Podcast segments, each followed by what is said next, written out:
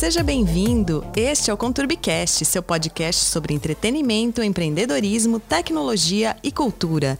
Eu sou Nick Ramalho, jornalista e editora-chefe do Conturbi Trends, nosso portal de conteúdo. No terceiro dia do desafio Peju Podcast Everyday in June, o Doug fala sobre a relação da publicidade com a produção de conteúdo e sobre como as marcas estão se relacionando com os consumidores. A gente está num momento difícil, a gente está numa crise. Mas a publicidade, esse mercado, vem mudando há algum tempo. Aí eu queria que você falasse pra gente, Doug, o que você sente que está acontecendo, que mudança é essa? E, o, a, e sob o ponto de vista do mercado publicitário e do consumidor. Acho que assim, a, a partir do momento que o consumidor começou a poder escolher o que ele quer fazer com o conteúdo e o que ele pode consumir, por exemplo, eu não tenho mais só a TV aberta e a TV paga. Eu tenho Netflix, eu tenho YouTube, eu tenho Instagram, eu tenho conteúdo de todas as partes. Então, qualquer interrupção que a publicidade faça nesse conteúdo, as pessoas ficam com repulsa. Elas não querem ser interrompidas no conteúdo que ela está procurando. Quanto mais opção eu tenho, mais liberdade eu tenho de consumo, de fazer o que eu quero, mais eu fico incomodado com as interrupções. Ou seja, quando nossos pais assistiam televisão e vinha o break comercial, eles mudavam de canal. Sim. Aí, isso já era um sinal do consumidor. Ele, tipo, cara, não quero uhum. ver comercial, quero ver conteúdo. E mudava de canal. Já passava de canal. Sim. Acabava isso com três canais ao mesmo não tempo. Não é um comportamento novo. Não. É um comportamento antigo. Como que você ultrapassa essa barreira de interrupção? Então, o, produção de conteúdo, né? A gente fala, a gente produz isso para as nossas marcas, a gente fala isso para as marcas, né? É, eu trabalhei na Red Bull, no, no Media House, né? E é o maior case de marca que conseguiu quebrar essa barreira, que é o quê? Produzir conteúdo que as pessoas queiram consumir. Que você não seja a interrupção, que você seja o que elas queiram ver. E que o que vier de interrupção, elas queiram pular para ver o seu conteúdo. Mas como as marcas fazem para identificar isso? Como a Red Bull chegou nesse modelo? A Red Bull viu logo cedo que o lifestyle do energético era muito forte e que aquilo poderia ser um business à parte. Então a Red Bull hoje são dois CNPJs. É a Red Bull que vende as latinhas, que vende o energético, e a Red Bull que vende conteúdo. Aí quando eu falo para pessoa, qualquer pessoa de marketing que não conhece a história da Red Bull e fala que eles vendem conteúdo, os caras não acreditam. Falam como assim uma marca vende conteúdo? Ele vende latinha. Não, vende conteúdo, cara. Se você pegar o canal off, canal off compra conteúdo da Red Bull. Só tem programas da Red Bull. Então, assim, você pega vários outros canais de TV a cabo pelo mundo, compra conteúdo da Red Bull, cinema distribui é, e compra conteúdo da Red Bull. Entendeu? Não tem uma latinha lá aparecendo. E, e cara, é, isso faz parte do, do, dos policies, né, das políticas de, de produção de conteúdo deles para que não seja publicitário. Então, a grande dificuldade do marketing das pessoas, quando eles produzem é, conteúdo de marca, é querer vender muito a marca e vender muito o produto. Enquanto o que vende realmente é o lifestyle as pessoas se identificam com aquele lifestyle e a marca está fazendo parte daquilo, está dentro do contexto. Não estou interrompendo aquele conteúdo e criando uma coisa forçada. É, não preciso forçar a barra, é. porque se eu gosto, se eu me identifico, eu não preciso que você me fale, olha, compra essa roupa, compra essa maquiagem, porque eu já vou consumir. Cara, quão chato eram os merchants, por exemplo, da Natura na novela. Gente, olha que lindo esse kit que eu ganhei de não sei quem. Cara, era muito forçado, não fazia parte do contexto. E até falo de contexto, pensa numa, num extremo de contexto, um, chega a ser tão absurdo. Uh, você pega o Breaking Bad, tem uma cena que tem um caminhão carregado de monitores da Dell, uhum. que eles destroem todos os monitores. Eu lembro disso. Muito não é marcante? Boa. E poderia Super. ser qualquer tela, sem marca nenhuma. E a marca entendeu que o contexto poderia ser dela e, cara, tava, tava ali aquele product placement. Fazia sentido aquilo. Não tava interrompendo o conteúdo. Não, e ninguém precisou falar: olha, esse então, caminhão tá cheio de monitores da Dell. Não. Não, não precisou, cara. Você via que era da Dell. Claro. E tem vários product placements. Hollywood faz isso muito bem há muito tempo já. Não precisa ficar falando de produto da hora. Não é isso. Você continua fazendo os comerciais de 30 segundos e fala de produto, continua fazendo isso. Mas o caminho todo da publicidade está indo cada vez mais para o conteúdo e com a Covid isso ficou muito em evidência. E tipo, cara, eu tô mais tempo em casa, tô consumindo muito mais conteúdo e não quero ser interrompido pelo que, que, eu, o que eu tô vendo, o que eu tô fazendo. Então, a marca que faz isso, ela, é cada, ela acaba sendo agressiva com o consumidor. E aí, o que, que ela faz? Ela precisa mostrar o produto dela. Ela precisa fazer. Como que você faz isso? Aí você tem marketing de influência, daí você entra no conteúdo de outros. Mas o que eu acredito mesmo é quando você faz seu conteúdo tão bem feito, que é o modelo exatamente da Red Bull, que as pessoas queiram consumir aquilo. E indo para ver de entretenimento, indo para ver de jornalismo, né, de informativo. de informativo. Então você tem uns documentários muito interessantes, você tem a parte de entretenimento, você tem outros cases fora a Red Bull. É, tem o, o, BMW Filmes, não sei se você lembra dessa época, que tinha o Clive Owen como motorista da, da BMW. Lembro. E levava algumas pessoas famosas para dar um rolê de carro. Era demais. Tipo, super visual. E era uma BMW. Andando pela cidade com a Madonna, dirigido pelo Guy Ritchie e outros diretores. Eles chamavam os convidados. Projeto super interessante, super diferente, que era conteúdo na veia. E, e, a gente fala de branded content, marketing de conteúdo, várias coisas relacionadas uh, fora a publicidade padrão, que já existem há muito tempo. Se você pegar o rádio, a gente está falando desse formato aqui, podcast. O podcast é derivado do, do rádio. rádio. Se você pegar o primeiro programa de sucesso no Brasil, foi o Repórter Esso, que era patrocinado por Esso. Então já era o branded content. A marca estava lá presente. presente como sponsor, tinha o name rights do, do, do, programa, mas não é uma coisa nova, né? Então por que, que as pessoas ficam relutando tanto em gastar mais, né? investir mais nisso? É, ainda mais nesse momento, né? Tipo, cara, por que a marca não contrata um influencer para ser funcionário dela no dia a dia, que seja um TikToker? E teste coisas novas, entendeu? Tipo, um cara na Coca-Cola, funcionário, já faz o TikTok, já sabe como que é a linguagem, contrata esse cara. Traz para a equipe de marketing, testa novas linguagens, traz convidados, tra faz coisas diferentes. Sai um pouco do, da mesmice, entendeu?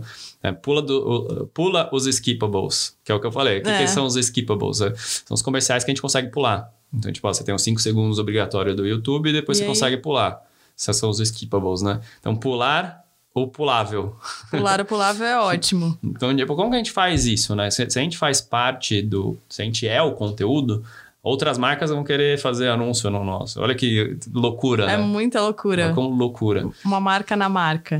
E aí, quando você, você começa a falar de lifestyle, você começa a dar informação, você começa a ser o conteúdo, as pessoas se relacionam totalmente diferente com a sua, sua marca tem um carinho especial é, a marca. Isso que eu ia perguntar. Isso gera confiabilidade, gera. Primeiro que gera identificação das pessoas com o lifestyle da marca, e isso ajuda na confiabilidade.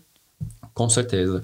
É, eu acho que é até mais do que isso, né? É, gente, as marcas já fazem parte da, da nosso, do nosso dia a dia, né?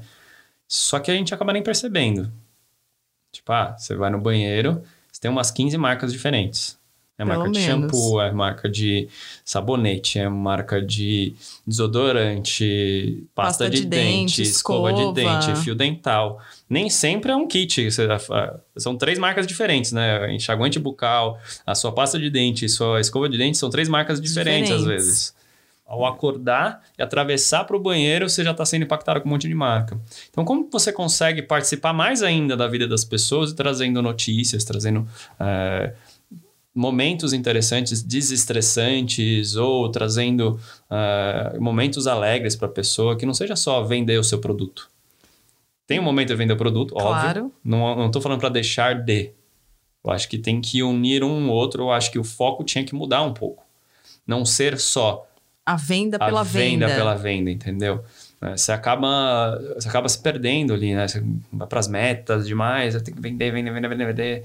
E aí, quando você vai, vai para um propósito maior, você vai vender um lifestyle, uma coisa que no final do dia é, acaba sendo mais interessante para o consumidor, vira uma Apple da vida, que qualquer coisa que a Apple botar para vender, vai vender. E a gente sabe que tem coisa até A melhor marca, no mas- mercado, mas É. a gente compra o quê? Apple.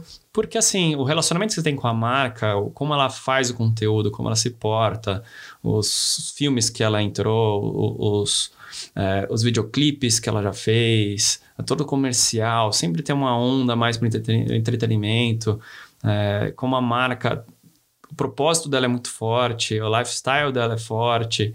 Você- qualquer coisa que eles venderem, você vai querer. Claro. E, e toda marca quer isso. De tipo, cara, hoje eu vendo pão de forma. Mas se a pessoa gosta tanto da minha marca, eu posso vender o leite também, posso vender a farinha separada, eu posso vender uma estrutura de TI, que eu, é gigantesca, é armazenamento. Tá, tipo a Amazon. A Amazon vendia lu- livro, de repente, De repente, é a maior estrutura de web que existe dos todos os sites. A maior parte dos sites hoje que tem na internet são baseados na estrutura de TI da Amazon. na Amazon. Porque eles viram essa oportunidade. E as pessoas gostam, confiam na marca e se associam. Porque eles pensaram no conteúdo. Na Amazon Prime, fazer próprio conteúdo, como você relaciona, não sei o que, bababá, e-mail. E todos os pontos de contato de, de- distintos da marca, onde ela pode criar conteúdo que seja relevante para o consumidor. E quanto mais informativo e quanto mais ele for para um tom de voz amigável, companheiro, melhor. Mas você acha que o problema ainda é a cultura da publicidade pela publicidade, ou seja, venda pela venda, e ainda o conteúdo tá caminhando, muitas marcas fazem, claro, a gente sabe, mas outras não são muito abertas a isso, ou é a grana que o diretor de marketing tem para investir e ele prefere bater a meta, ele tem isso na cabeça porque é uma coisa que vem de- desde sempre na publicidade. Cara, assim, tanto o, o marketing tradicional, publicidade tradicional, quanto o conteúdo, é muito difícil mensurar o quanto converteu em venda, quanto conver- converteu em brand awareness. Você tem números, pesquisas e tudo mais, mas é diferente de quando você faz uma campanha no Instagram, por exemplo, que as pessoas, você sabe contar quantos cliques tiveram no anúncio e te levaram pro, pro, Pro site, pra- site. que realmente compraram. Então você tem um funil, né? Um milhão de pessoas viram meu post, 10 mil clicaram, mil compraram. Compraram. Normalmente é assim que funciona. Então você, você tenta mirar nesses um milhão de pessoas, Pra chegar- vai afunilando até conseguir os seus, suas mil vendas. Então você faz a conta reversa normalmente. O, o- o profissional de marketing tem que fazer essa, venda, essa conta reversa.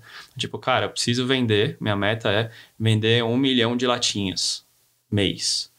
Para eu chegar nisso, eu preciso ter impacto de 50 milhões de pessoas. Como que eu faço? Ah, tem essa ação aqui, essa ação aqui.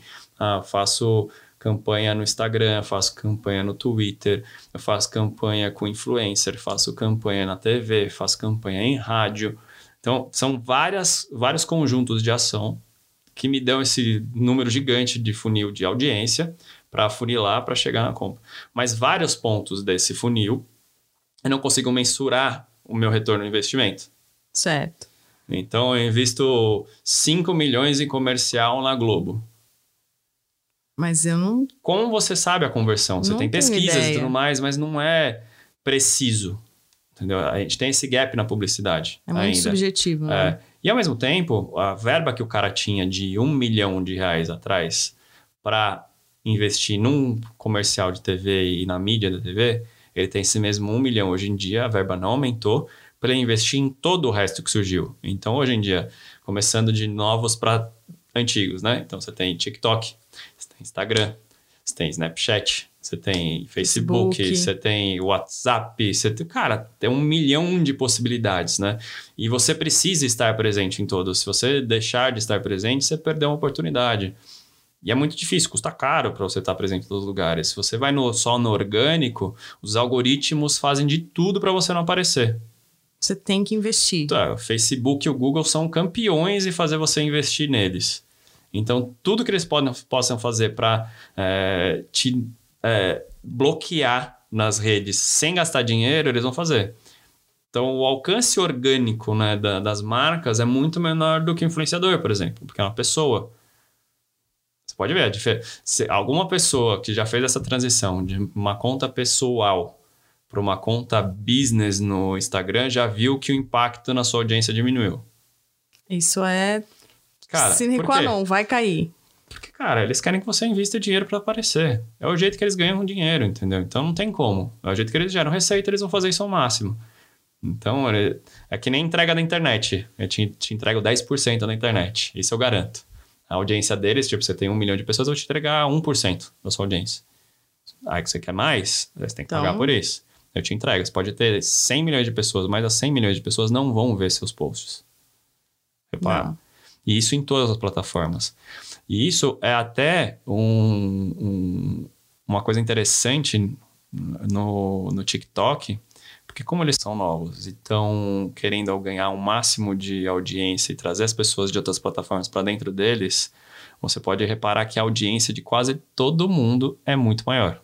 Nossa, é, é astronômica, eu diria. Porque, exato, porque o algoritmo funciona diferente. Eles querem muita gente, querem muito número para mostrar, cara, vem para cá que é mais legal, tem mais gente te vendo do que no Instagram. A estratégia. é, estratégia é diferente. E outra, né? É, as próprias pessoas começam a, a mudar a plataforma de tal maneira que você acaba ficando de saco cheio. Então você vê muito o Instagram Vida Perfeita. Nossa. Aquela história, tipo, a vida é perfeita, maravilhosa, Família viagem linda. e tal. Aí você fala, cara, é tudo tão fake, tão falso você fica até deprimido, né? Você fala, cara, minha é vida. Horrível. Minha vida não é assim, cara. minha vida é uma porcaria. A grama do vizinho é sempre mais verde, mas no Instagram, Nossa. cara, ela é dourada. entendeu? A graminha de é ouro. Dourada. E aí você vê em outras plataformas que pensam num conteúdo mais é, real, real, né? Você pega, você pega os desafios do TikTok, eles são muito reais. Sim. Você não tem tanto filtro, tanta edição, as pessoas se soltam mais, é mais comédia. Então, as marcas que estão embarcando nisso, nesse momento agora, Estão ganhando. Estão ganhando audiência astronômica. É o momento de testar coisas novas. Por isso que eu falei, pega uma Coca-Cola, pega um cara que já está no TikTok, contrata esse cara para ser funcionário da Coca-Cola e fazer coisas. Cara, eu te dou as ferramentas que você precisa. Crie. Pronto. U use, use pra você Cara, crie. Só me manda antes para ver se você não está fazendo nada proibido. De não. resto, vamos fazer junto aqui. Vamos testar não vai te custar milhões para fazer uma coisa dessa. Então, essa é a questão. Eu acho que os diretores de marketing então ainda tem essa coisa de, nossa, vou gastar com isso, eu não sei, se como não é mensurável, não é, não é tão palpável, eles têm um receio ainda de investir, não? Depende. Eu acho que assim, a, a, como você converte, como você vê os números de um TikTok, por exemplo, até é mais fácil de ver a conversão de traquear, né, de você ver de onde está vindo e quem está comprando, do que um comercial de 30 segundos na TV aberta. É, na TV o... aberta você sabe o horário que passou e de repente seu site teve aumento de visitas. Pode ser que foi por conta da publicidade. Mas pode não ser. Pode não ser. O comercial de 30, mas pensa assim, ah, no Big Brother, você fez uma um baita de uma ação dentro do Big, Big Brother da prova do líder. Com certeza vai ter um impacto maior. Porque você está fazendo parte daquele contexto, é entretenimento. Claro. É, por isso que é muito mais caro você fazer uma prova do líder do que um comercial de 30. O custo de produção barra custo de mídia. O custo de mídia é muito alto. É, exato. E até assim, para quem não sabe a diferença de uma coisa para outra, custo de produção é quanto custa para eu fazer um produto para ele estar na televisão. Seja ele um cenário dentro do, do Big Brother, e, e aquela ação, como ela vai funcionar, roteiro, a produção toda daquilo. E o custo de mídia é o quanto o veículo, pensa Globo, SBT, Band, o veículo vai receber pelo aquele espaço dele. E isso você pensa em várias, rádio, podcast, quanto que custa para as pessoas anunciarem aqui no Conturbicast, entendeu? Eu pego são os meus números, faço uns cálculos e dou de o Media Kit para o pessoal, ó, custa isso, ó, custo de produção é X, custo de mídia é 2X. Normalmente o custo de mídia é mais caro do que produção, porque o espaço vale, porque a audiência vale. Sim. É falamos de funil lá, quanto que eu preciso de audiência. Claro. Se eu entrego muita audiência, tenho muito valor. Se eu entrego pouca audiência, tem pouco valor. Então, isso é, é como mensura a, a, a parte de mídia e produção, a diferença de um para o outro. Voltando no consumidor, ele já está percebendo que ele não quer mais ser impactado por um produto, ele quer ser impactado por um lifestyle. Mas, por outro lado, a gente tem as celebridades que fazem, que são influencers, que já são conhecidas do grande público e tal.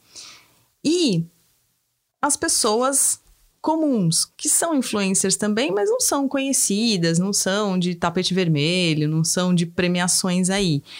Você acha que o consumidor percebe essa diferença e acredita que uma pessoa normal, teoricamente normal, é realmente engajada com aquela marca, tem realmente aquele estilo de vida e a celebridade não? Ou depende? Cara, depende muito. Que a gente vai para o que a gente chama de marketing de influência.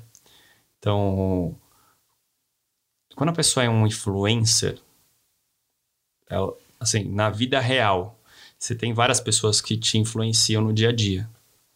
E às vezes tem pessoas que influenciam várias outras e nem sabem que são influencers.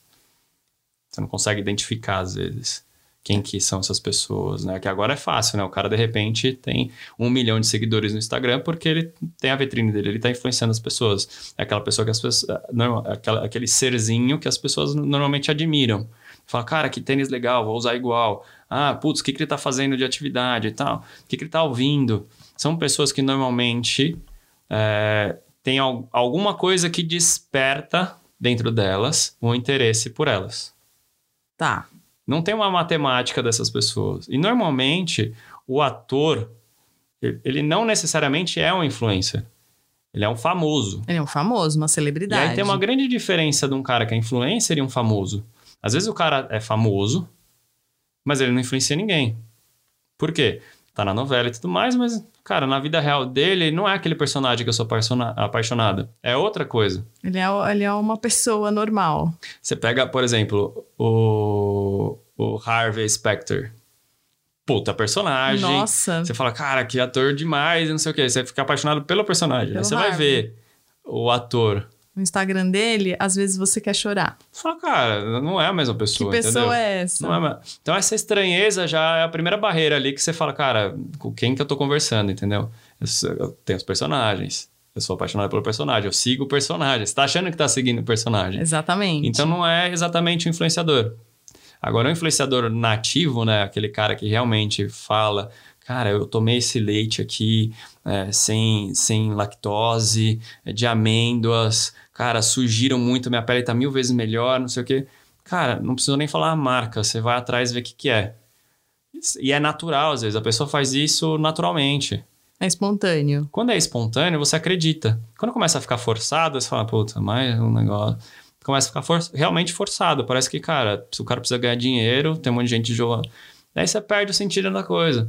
Então, onde você acha esse balanço, sabe? Tipo, cara. É difícil os influenciadores que deram muito certo foram os que foram os mais autênticos e os mais reais com o que eles estão se relacionando.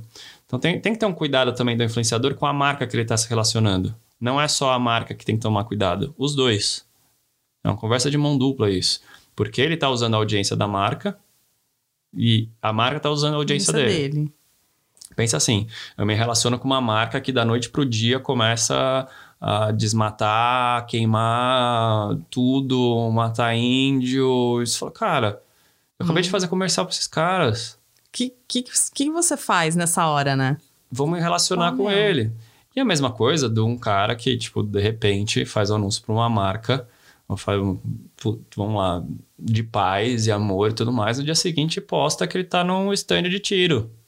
Não faz sentido, né? Entendeu? Não, não faz sentido, não se conecta. E é isso que acaba acontecendo. Muitas vezes. E você vai. Você tem alguma. Alguns movimentos até da publicidade são bem interessantes de tentar barrar isso. Não só com influenciadores, mas a programática, né, que é da, da publicidade. O que é programática, né? É tipo, cara, eu preciso ter um comercial para lançar, uns banners, filmes, algumas coisas eu programo que eu preciso estar em tais sites de tal uh, de tal audiência e tal horário, faixa etária, e você coloca lá, automático, né? tá. programático. Funciona mais ou menos assim, explicando bem mal e porcamente. O que acontece? Muitas vezes vai colocar sua marca com conteúdos que você não queria. Isso desde o YouTube, Twitter, blogs, portais. Às vezes você vai entrar num. Você colocou numa faixa etária, programou para uma faixa etária, para um público X, público-alvo X, que foi para um site de notícias xiitas, de, é, de ódio. Então começaram a, a, a, mudar isso, sabe? Tipo, cara, vamos quebrar a barreira desses sites que são patrocinados, porque acaba sendo patrocínio, a mídia Sim. vai. Quando você tem um banner no seu site, você ganha dinheiro. Claro. O menor que seja, está gerando receita. Normalmente esses sites têm muito tráfego, por isso que levam essa receita. Mas tem tráfego porque tem ódio. Tem muita coisa por trás disso. E aí o que acontece? As marcas acabam se relacionando com isso. Não é só com influência. A influência acaba tendo até um pouco mais de controle, porque é um ponto. Quando você vai para uma programática, você perde o controle, que às vezes Totalmente. você vai entrar em 100 sites diferentes, em 100... 100 é pouco, né? Você vai entrar em mil vídeos diferentes. Então você vai no pré-roll de um vídeo sobre como matar uma galinha. Sua marca queria se relacionar com isso? Pelo amor de Deus, Às né? vezes não. Talvez não. Provavelmente não. Provavelmente. Pode até ser uma marca de sei lá o que, entendeu? Que poderia se relacionar com isso.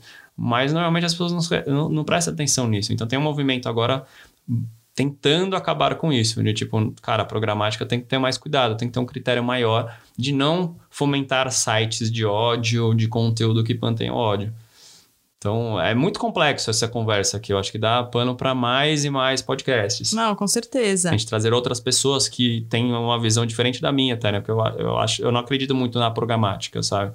Tipo, tem, tem, tem que, ter um meio termo disso, sabe? Tipo, cara, vamos selecionar alguns sites. Como que eu, como que eu faço isso de uma maneira menos prejudicial para minha marca? Então, isso que eu ia te perguntar. Tem que existir uma curadoria. E como com isso poderia ser feito? Com certeza. E aí, para isso funcionam as agências, os birôs. Eles servem para fazer essa, essa curadoria para as marcas. Que a marca tem tanta coisa para resolver, tanto problema para resolver. As agências, produtoras, os birôs, todo mundo ali nesse, nesse ecossistema deveria prestar atenção nisso e fazer essa curadoria. Tipo, cara, ó, tal, tal, tal, tal influencer, essas agências de influencers, é interessante, o conteúdo que esse cara faz é interessante para Johnson, interessante para uh, ah, Mondelez, mas não é interessante para para Nike, para Coca-Cola, sei lá, para Adidas. Então, tipo pra assim, Natura. exato, sabe? Então, é, essa curadora é muito muito, muito importante, eu acho que não vem só da marca, entendeu? Eu acho que quem está trabalhando junto com ela que deveria fazer. E aí você fez uma pergunta que eu acho que eu não respondi direito dos diretores de marketing, por que, que eles não investem tanto em conteúdo? É, essa é uma, uma boa questão. O que o meu ponto de vista é a cultura está mudando. Não é que eles não investem. Eles investem menos do que eu acho necessário. Do que poderia eu ser o ideal? Assim, a gente tá. A primeira barreira foi o preconceito com produtores de conteúdo. Quando eu comecei, tinha esse preconceito. Ah, eu sou produtor de conteúdo. A galera virava uhum. o olho. Eu falei isso no meu primeiro podcast. Falou. Produtor de conteúdo. Que, que, que é isso? É. E era o que a gente ouvia. Tinha um preconceito muito grande. Que o produtor de conteúdo é a Globo. Eles são produtor de conteúdo. Você é Globo? Não é Globo. Não, então quem é você, né? na sua, entendeu? Só que as coisas, meu, de 10 anos pra cá mudaram muito. Muito muito. Produtor de conteúdo são respeitados hoje. Então já você vê que vai mudando. E as marcas estão indo atrás desses produtores de conteúdo. Mas elas não entendem ainda como a marca pode se, se encaixar nisso. É muito difícil, às vezes, para a marca entender como que o lifestyle dela funciona. Quem são as pessoas que ela conversa. Tem marca que nem consegue fazer isso. Que não tem propósitos latente e, e definido, certo, para conseguir trabalhar nisso. Mas não deveria ser o contrário, eles deveriam partir, a marca deveria partir já com propósito, missão, deveria, esse pacote básico. Deveria. Mas pensa assim, quantas empresas e marcas que existem hoje, se sumissem, não faria diferença nenhuma na sua vida? Muitas. Tem propósito? Não. Provavelmente não. Que, na minha visão de consumidora, não tem. Então, tem, provavelmente, cara. no papel não então tem é também. É muito mais difícil empresas que já não deveriam existir conseguirem fazer um conteúdo legal e ser relacionado com as pessoas. Ela tem esse problema primeiro, não o conteúdo. Ela uhum. tem que resolver esse problema do propósito dela, de saber o que, que ela tá. para que, que ela existe real, se ela realmente faz diferença na vida das pessoas. E é super polêmico isso. Porque tem empresas gigantescas que não precisavam existir. E por isso que o investimento de marketing é tão grande de certas empresas. Porque se ela deixasse de existir, as pessoas não sentiriam falta. Então, Então ela acaba tendo que investir muito mais. e conteúdo nem passa pela cabeça. É, você fala, cara, por que, que eu conteúdo? Eu vou investir em marketing, marketing pesado, brand awareness, tem que aparecer em tudo. É, comercial no cinema, comercial no Instagram, comercial no Twitter. Um monte de influencers. Eu tenho 100 mil influencers aqui na minha aba. Vem, cara, tem dinheiro para gastar. É 50% do meu do, do faturamento é em marketing. Vamos nessa. Mentira, não tem nenhuma marca que faz isso. Normalmente é, é 6% do faturamento para o marketing, 10%. Quando é muito audaciosa, chega nos 15%. Hum, Mas não investe tanto assim. Então, a questão é: se, você- se a empresa não tem esse, esse propósito, esse motivo de existir muito forte, é muito difícil você conseguir trabalhar a parte de conteúdo. Então, normalmente, quando eu converso com alguns clientes, eu tento entender muito por que, que ela existe, quais são os valores dela, é, onde ela quer chegar, como ela chegou, para ver onde a gente consegue produzir conteúdo para ela. Para não ser mais um comercial que as pessoas queiram passar, pular, simplesmente. Tem que ser alguma coisa que faça a diferença na vida das pessoas, junto com a empresa. Se a empresa está fazendo a diferença, a gente consegue fazer a diferença junto. Como que a gente faz isso? E aí a gente discute e vira uma conversa super profunda, sabe? Fica filosófico, fica mais legal, é mais gostoso de, de discutir. Então, não é só produto, né? É uma coisa maior, né? A marca como uma religião, sabe? Tipo, cara, essa é tipo uma religião, é uma seita, sabe? As pessoas amam essa marca. Você não pode deixar de existir, cara. Se acontecer alguma coisa com você, as pessoas vão te ajudar a se reerguer. Tem que ter É- essa, é- essa sabe? força. É essa união, sabe? É a união de comunidade. A comunidade entende seu propósito, entende por que você existe. E qualquer coisa que acontecer com você e te atingir, o negócio, as pessoas vão te levantar. E com tudo isso, você acha que é, o comportamento da sociedade, então, mudou? Está mudando. Ainda está, Está mudando. em Porque movimento. acontece? As- a audiência da TV paga e da TV aberta está caindo cada vez mais. Porque você tem a opção de escolha e você tem vários streamers. é, plataformas de streaming, né? Você tem a, a Netflix, você tem a Amazon Prime, você tem o. Hulu, você tem a Apple, você tem YouTube, que a gente pode esquecer, você tem o É Twitch, verdade. Tem Twitch. você tem o, o- Instagram que tem vídeo, IGTV, e lives e, cara, É uma infinidade. infinidade. Tem o TikTok, que, é, Que tá- pra mim é o buraco negro. Na hora que você entra ali, você, você acha que passou um minuto, foi três, quatro horas, você perdeu. Então, quando você tem, tem um total controle, o consumidor tem total controle, você tem que estar muito bem munido de entretenimento para ele e fazer sentido pro dia a dia dele. Se não, cara, você vai ser mais um que vai ser passado ali. Você não vai fazer parte. Vão, vão te pular. Você vai ser o skippable da vez. Exatamente. Bom, pra gente fechar, me fala o que você acha do futuro da publicidade e do conteúdo. Eu acho que assim, as, as plataformas vão começar a fazer programas de marcas. Então, tipo, você vai ver no Amazon um programa produzido pela Coca-Cola. Um filme que foi feito pela Coca-Cola. Eu vejo isso no futuro próximo, assim, sabe? Ah, um filme que foi feito pela Nike. Provavelmente, eu não sei dizer, mas provavelmente o filme, o documentário do, do, do Jordan deve ter sido patrocinado pela Nike. Muito possível. Muito possível. Muito possível. Mas assim, o modelo de negócio do Netflix não é baseado em patrocínios, né? É diferente de uma TV paga, por exemplo, que a receita vem da publicidade. Mas eu vejo que as plataformas vão começar a produzir esses conteúdos, as marcas vão se interessar e vão começar a produzir mais. E os 30 segundos não vão deixar de existir, mas eles vão perder a força. Porque vai estar concentrada no conteúdo. Exatamente. No conteúdo. Então, como que eu vou fazer um conteúdo legal, um documentário e tudo mais, as ações que tenho que fazer. E a partir disso, eu crio um universo omnichannel. que é o omnichannel? E transmídia. É, eu faço um filme tipo Matrix, patrocinado pela IBM, que seja. A partir daquele universo, eu crio história em quadrinhos, eu crio um jogo de videogame. Tudo relacionado com a marca, o consumidor está indo junto. Sim, ele tá em Ele tá todos. consumindo aquele, aquele conteúdo. Ele tá comprando o filme em casa. É Na época eu comprava DVD. comprava Blu-ray, comprava o jogo, comprava HQ, assistia a história em quadrinhos, eh, assistia uh, o desenho animado no Cartoon. E tudo isso baseado naquele universo que foi criado pela marca. No caso, não foi a IBM, né? Foi os irmãos Wachowski. Mas. Mas, mas poderia ter sido mas uma poderia- IBM. Sim. Não- sem problema algum poderia ser. Ou uma Dell, ou uma Apple, ou a Microsoft poderia ter, é, poderia ter a- a- absorvido o conteúdo proprietário, né? Sendo, cara, o filme é meu, é, não quero que seja agressivo, que as pessoas saibam que seja meu. Não quero. Mas quando as pessoas forem impactadas, elas vão querer só consumir o que é meu.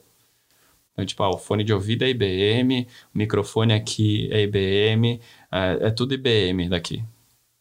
É, as pessoas são completamente impactadas. Cara, que demais, é o som que é demais, Pô, cara, essa esse fone- história, tal, vou consumir isso. Eu acho que é esse o caminho, entendeu? E a publicidade, os 30 segundos, eles vão diminuindo, porque os espaços nas mídias, a gente pega a própria Globo, tem o Globoplay. O Globoplay não tem a publicidade, porque é baseado em assinatura. Onde a marca se encaixa? Como que eu descubro um produto novo? Já parou para pensar? Se não tivesse o comercial de 30, se não tivesse outdoor, se não tivesse break comercial no rádio, como você descobriria marcas? Como você descobriria novos produtos? Você chegaria no supermercado e não saberia nada do que está acontecendo. Você já parou para pensar como seria esse mundo? Eu acho que fica esse exercício, acabando esse podcast, imagina, visualiza chegar no mercado sem conhecer nenhuma marca, nenhum produto. Nossa, não consigo imaginar isso. Vou ter que me exercitar bastante. Então, imagina como seria. Então, as marcas precisam entender que a, a coisa está mudando e como que a gente muda junto. Como essa nova presença de marca na- nas nossas vidas. Exatamente. Como o entretenimento está mudando. ah, o jeito da gente poder escolher o que a gente está vendo está mudando. ah, o jeito que a gente consome as mídias está mudando completamente a relação com as marcas. Perfeito. Nick, obrigado. viu? Obrigada, Doug. e Até amanhã. Até, beijo. Beijo.